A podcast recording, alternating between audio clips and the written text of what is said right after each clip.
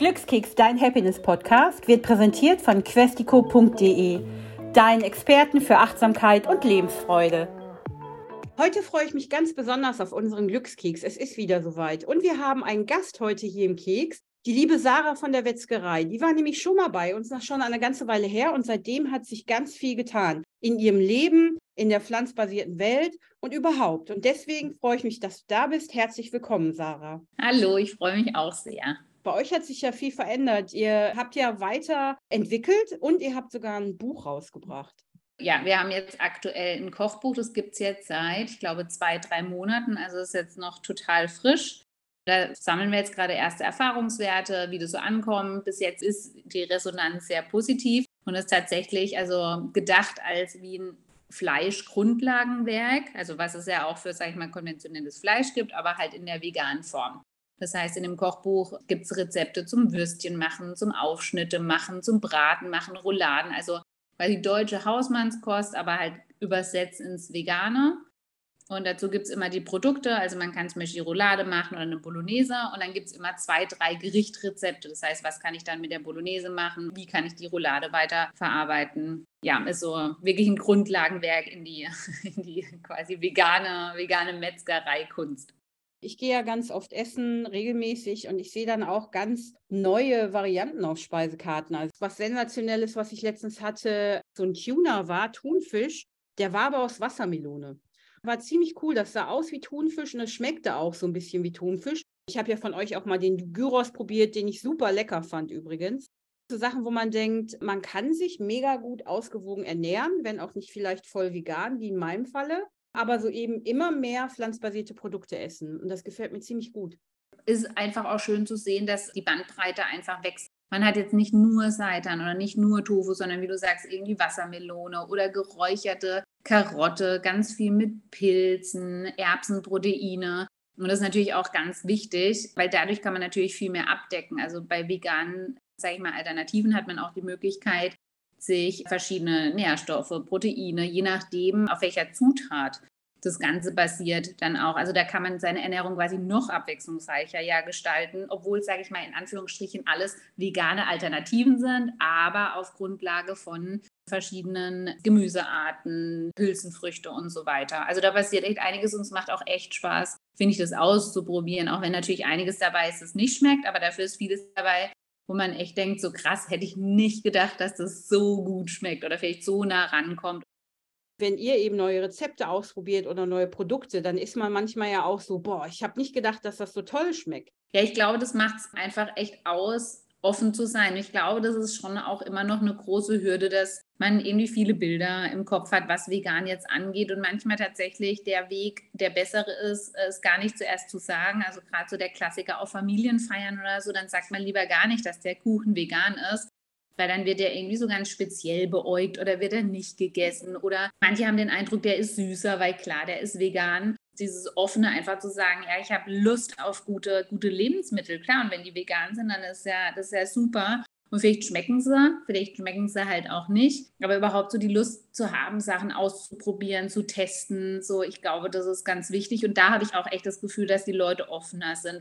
Also wir haben einige Leute im Laden, die dann darüber erzählen, die Bekannte haben oder so, wo sie meinen, wenn die das Wort vegan hören, dann ist eigentlich schon Schluss, was halt super schade ist. Das stimmt, du hast recht, wenn man da irgendwas mitbringt und wirft direkt das Wort an und sagt, hey, ist auch vegan, so mit dem Gedanken, es kann wirklich jeder essen, dann sind aber diejenigen, die damit überhaupt nicht vertraut sind, echt immer mega skeptisch. Das ist auch so verrückt, weil ich meine, klar, für manche ist vegan verbunden mit, nee, das probiere ich gar nicht. Für manche ist vegan verbunden mit, ist super gesund. Und das sind halt alles, ja, so allgemeine Behauptungen, die halt einfach nicht allgemein stimmen, sondern vielleicht im Einzelfall. Aber wie halt auch bei anderen Ernährungsformen oder anderen Produkten muss man halt immer, immer gucken. Vegan ist nicht gleich gesund. Vegan muss auch nicht voller Zusatzstoffe sein oder hochindustriell verarbeitet. Kommt halt immer auf die einzelnen Produkte an. Ich glaube, gerade wenn so gut verarbeitete Produkte sind, irgendwie aus kleinen Manufakturen, die eine Geschichte haben, die handwerklich hergestellt sind, können die vegan äh, genauso gut sein. Bei Croissants oder so habe ich auch schon ganz viele gegessen, die einfach super gut sind. Habe aber auch schon einige gegessen. da schmeckt einfach das Croissant mit Butter einfach wesentlich besser. Aber das Schöne ist halt immer weiterhin auszuprobieren. Das macht mir am meisten Spaß, Sachen, neue Sachen zu entdecken. Und bei euch in der Wetzgerei ist es ja so, ihr habt das ja gegründet als Team und ihr seid ja ein ganz toller Familienbetrieb. Ja, wir sind ein sehr kleiner Betrieb, wir arbeiten handwerklich und da unterscheidet sich halt auch nicht, ob es vegan ist oder nicht. Ich finde, es ist so eine Grundhaltung oder eine Grundeinstellung, also wie auch, dass uns Nachhaltigkeit am Herzen liegt. Klar, es gibt Faktoren, die sind per se nachhaltiger bei veganen oder pflanzlichen Produkten, aber es muss ja nicht durchweg nachhaltig sein. Aber wir wollten bewusst nachhaltig produzieren, wir wollten bewusst handwerklich produzieren. Das gehört für uns alles einfach mit zu einer pflanzlichen oder für, zu einer ganzheitlichen Ernährung, beziehungsweise auch zu einem ganzheitlichen Wirtschaften oder Leben ganz allgemein. Bei euch ist es doch bestimmt auch so, wenn es weg ist, ist es weg. Genau, einfach so ein Punkt, der uns wichtig ist und der für uns mit dazugehört. Ähm, tatsächlich haben wir schon die Kunden und Kundinnen, die das auch gut verstehen. Also wir müssen da auch nicht viel erzählen oder viel Aufklärung leisten, aber tendenziell würden wir das auch. Ich meine, vegane Produkte schön und gut, aber wenn die dann irgendwie zur, weiß nicht, zu 50 Prozent weggeworfen werden, am Ende des Tages, dann ist auch wenig damit erreicht. Und auch dieser wertschätzende Umgang mit Lebensmitteln sollte mit dazugehören.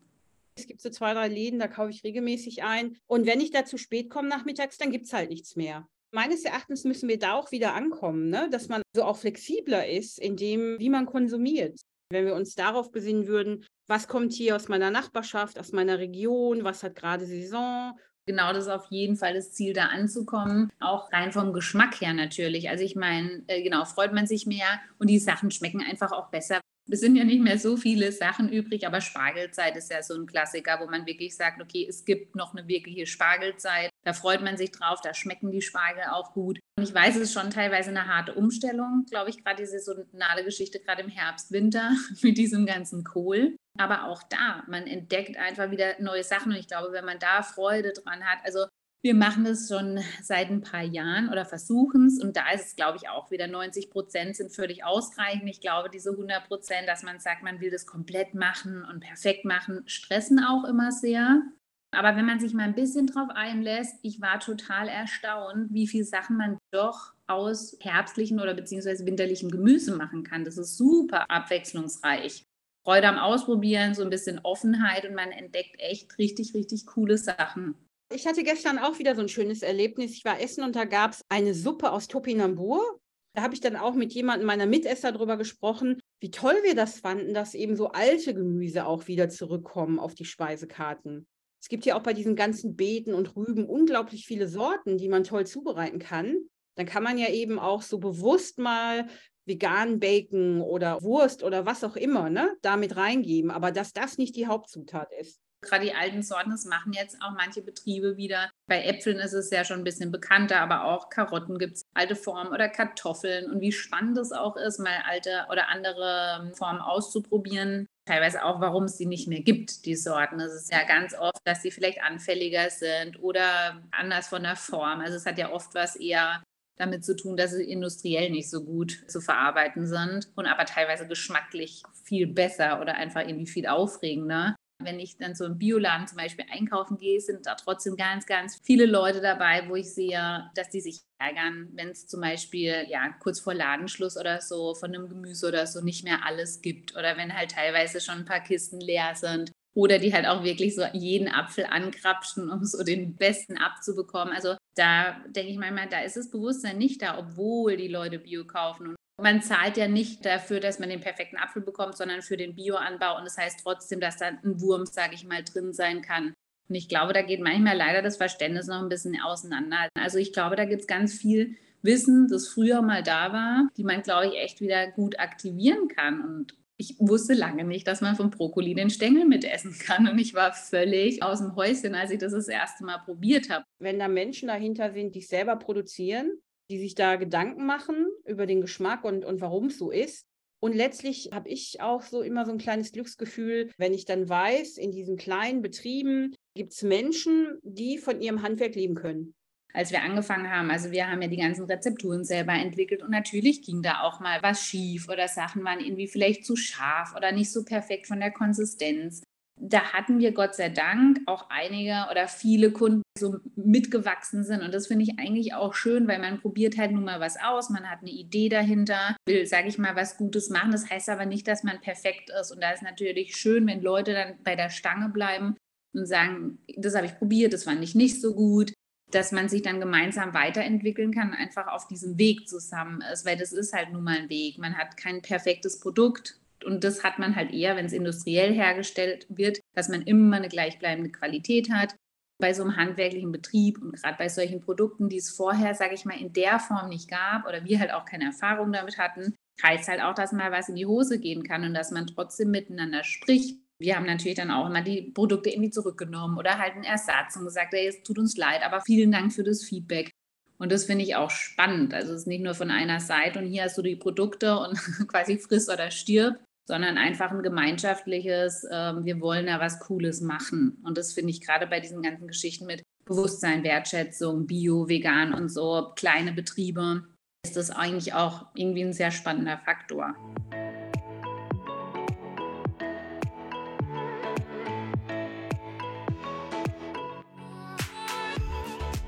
Jetzt hat sich ja in der letzten Zeit bei euch auch viel weiterentwickelt und die Menschen können jetzt wieder ganz normal einkaufen gehen, zum Glück.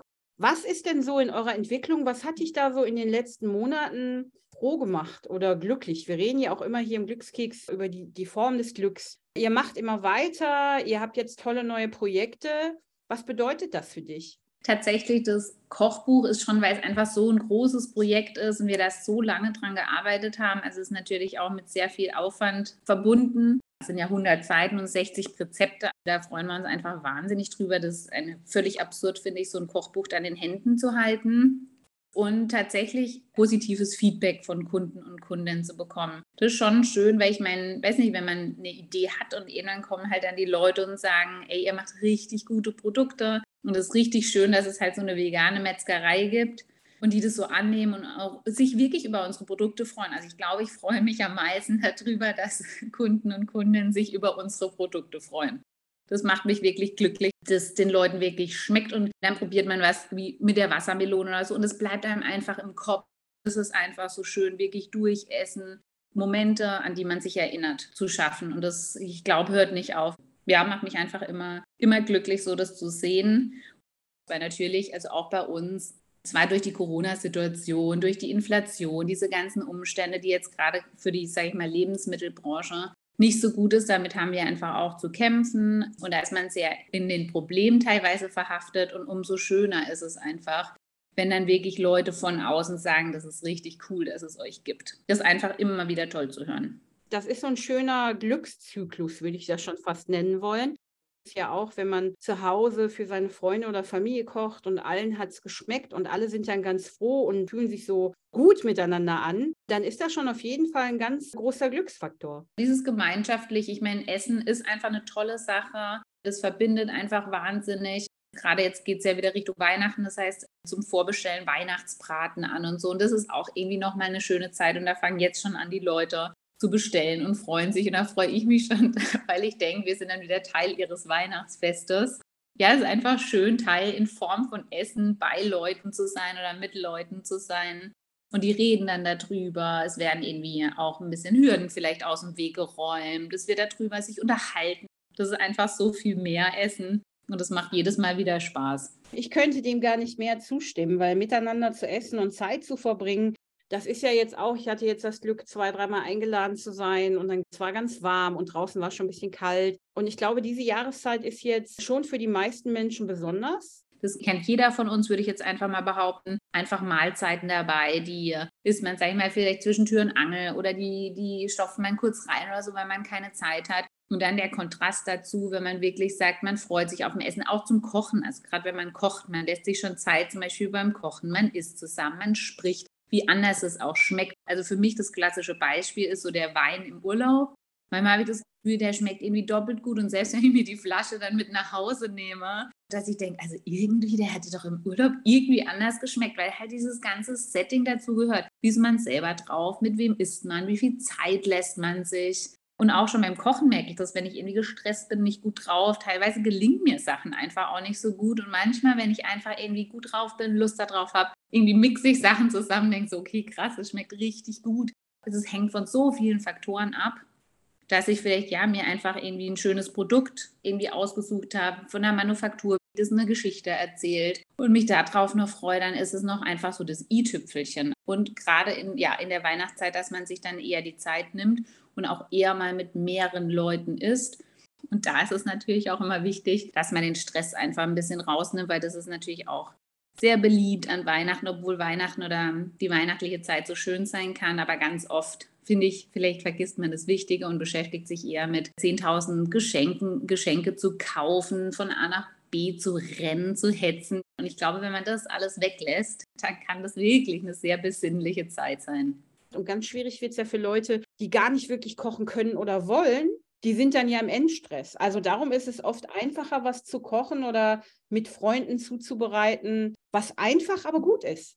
Ich verbinde das immer so mit Italien oder Spanien, also ein gutes Olivenöl, gutes Brot und guten Wein. Man, es braucht oft gar nicht mehr. Und das ist halt das, wenn jemand Lust hat, aufwendig zu kochen und extra für den Tag Rouladen zu machen und so, dann ist es richtig gut und dann freut man sich auch drauf, genau. Aber es muss einem einfach entsprechen. Es muss dann einfach im Endeffekt einen schönen Abend geben, genau. Und es hängt nicht von aufwendigen Zubereiten von Speisen oder Geschenken ab, sondern wirklich so diesen gemeinsamen. Und wenn man noch zusammen kocht oder jeder bringt was mit, dann ist, finde ich, ja noch mal schöner, kann halt einfach echt schöne, schöne Abende haben und richtig schöne gemeinsame Stunden, die man so das Jahr über nicht hat. Und ich meine, wenn man die Chance darauf hat, sollte man die nutzen und sich darauf zu fokussieren, was wirklich schön ist und wichtig und was halt dann tatsächlich auch bleibt.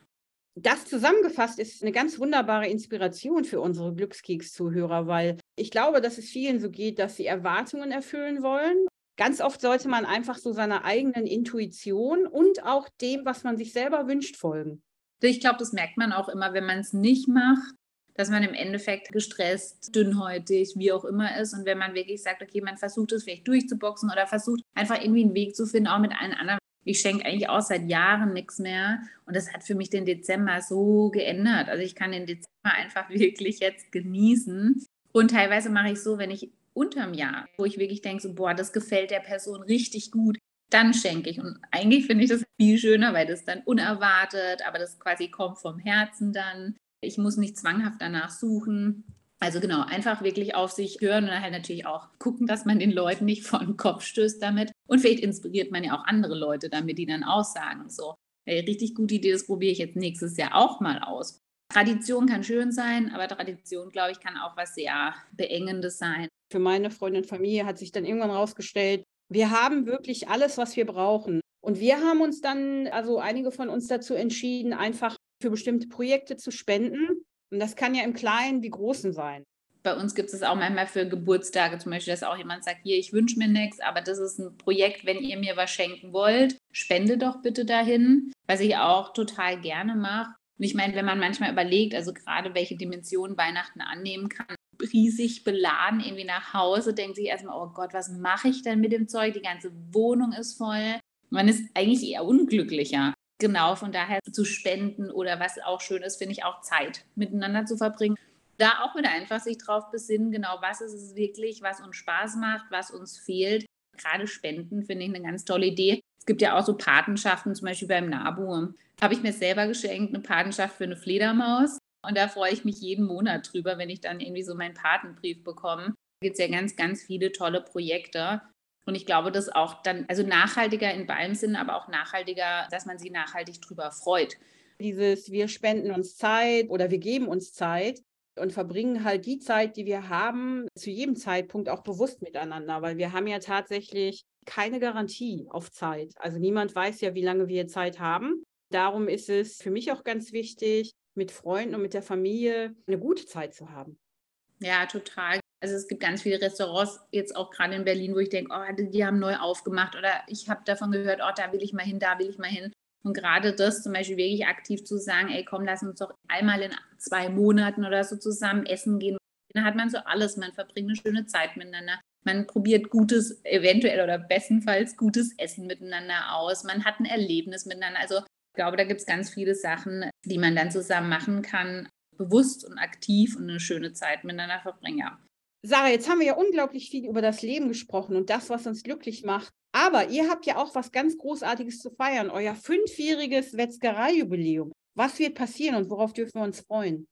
haben wir jetzt die letzten fünf Wochen oder vier Wochen damit verbracht, das schon ganz groß zu feiern mit abschließendem Jubiläumsmarkt, der kommen wird. Und danach, das ist für uns eigentlich auch immer mit die schönste Zeit, fangen jetzt die Vorbestellungen für den Braten an, also beziehungsweise haben schon angefangen und die gehen auch, sage ich mal in Anführungsstrichen, nur bis zum 4. Dezember, weil wir als kleine Manufaktur auch immer eine Vorlaufzeit brauchen, um die Sachen auch zu produzieren. Und das ist für mich jetzt gerade der Hauptfokus, weil es gibt zwei verschiedene Braten. Es gibt Knödel, es gibt Rotkraut, es gibt Bratensoße. Also so ein schönes, schönes, traditionelles Weihnachtsessen. Und das ist äh, eigentlich das, was uns vereinnahmen wird in den nächsten Wochen. Es gibt dann drei Abholtage inklusive Weihnachten. Und das ist noch so mein Highlight eigentlich jedes Jahr, weil es einfach richtig, richtig schön ist, dann die Braten rauszugeben und den Leuten noch ein schönes Weihnachtsfest zu wünschen. Und dann danach gehen wir auch erstmal eine Woche in Urlaub. Da freue ich mich dann auch ein bisschen drauf. Und den habt ihr euch dann ganz sicher auch verdient, weil die Wochen vor Weihnachten sind für euch ja ganz wichtige, aber auch eine ganz geschäftige Zeit. Weil wenn Menschen wie ich kommen, die dann im besten Falle sich tolle Sachen gönnen wollen und andere dazu einladen, da passiert ja so viel und man hat so viele zwischen den Tagen nenne ich das immer, zwischen Weihnachten und Neujahr hat man ja genügend Zeit, sich was richtig Gutes zu tun. Ich finde es auch immer eine sehr schöne Zeit. Gerade zwischen Weihnachten und Neujahr ist es immer eine ganz besondere Zeit, finde ich. Also so vom Gefühl her. Ich würde mir dann immer wünschen, dass es auch so ein bisschen dann noch ins neue Jahr überschwappt, weil also jetzt zum Beispiel bei uns schon die Erfahrung ist, es gibt wirklich Leute, die nur einmal im Jahr bei uns zum Beispiel einen Weihnachtsbraten bestellen da ist immer meine Hoffnung, dass man sagt, okay, nimm das doch ein bisschen noch mit ins nächste Jahr, dass man auch sagt, kaufe jetzt nicht nur am, an Weihnachten veganen Braten, sondern ich integriere das noch mal ein bisschen mehr in mein Leben, kaufe mir dann auch mal ein gut gemachtes handwerkliches Würstchen auch mal unterm Jahr. Das wird dann auch so unser Antrieb sein nächsten Jahres, dass man gerade Januar ist ja der vegane Monat, dass man da versucht, das noch mal so ein bisschen die Leute noch mal mitzunehmen, auch ins nächste Jahr mich so sehr gefreut, Sarah, dass wir heute über die Dinge des Lebens und was uns beide glücklich macht im Leben zu sprechen. Und ich hoffe, dass unser Podcast auch ganz, ganz viele Zuhörerinnen inspirieren konnten, Weihnachten vielleicht mal ein bisschen entspannter anzugehen. Ja, das würde ich mir auch auf jeden Fall sehr wünschen. Und es war mir wirklich wieder eine sehr große Freude. Es hat wirklich Spaß gemacht. Danke, dass du dabei warst und wir sehen uns die Tage, weil ich muss unbedingt mal wieder vorbeikommen und gucken, was ihr Neues in der Theke liegen habt. Sehr gerne, freue ich mich. Danke, bis bald. Tschüss. Hat dich unser Glückskeks inspiriert oder suchst du immer noch nach deinem ganz persönlichen Weg zum Glück? Sei mutig. Sprich mit jemandem, der immer für dich da ist und hol dir die Inspiration, die dich jeden Tag ein bisschen glücklicher macht. Jetzt auf www.questico.de.